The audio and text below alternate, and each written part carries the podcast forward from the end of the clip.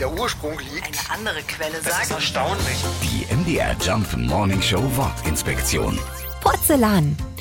Jeder weiß, was es ist, aber warum Porzellan Porzellan heißt, da kommen die wenigsten drauf.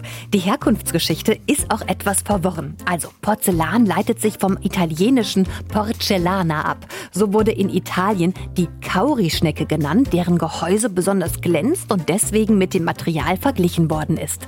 Porcellana geht auf das lateinische Wort porcus zurück. Das bedeutet entweder Schwein oder Scheide bzw. Vagina. Und da sind wir schon wieder bei der Schnecke. Die Form des Schneckenhauses erinnerte die Namensgeber anscheinend an das Geschlechtsorgan. Deswegen heißt die Porzellanschnecke Porzellanschnecke und das Material, aus dem unser Geschirr hergestellt wird, heute eben Porzellan.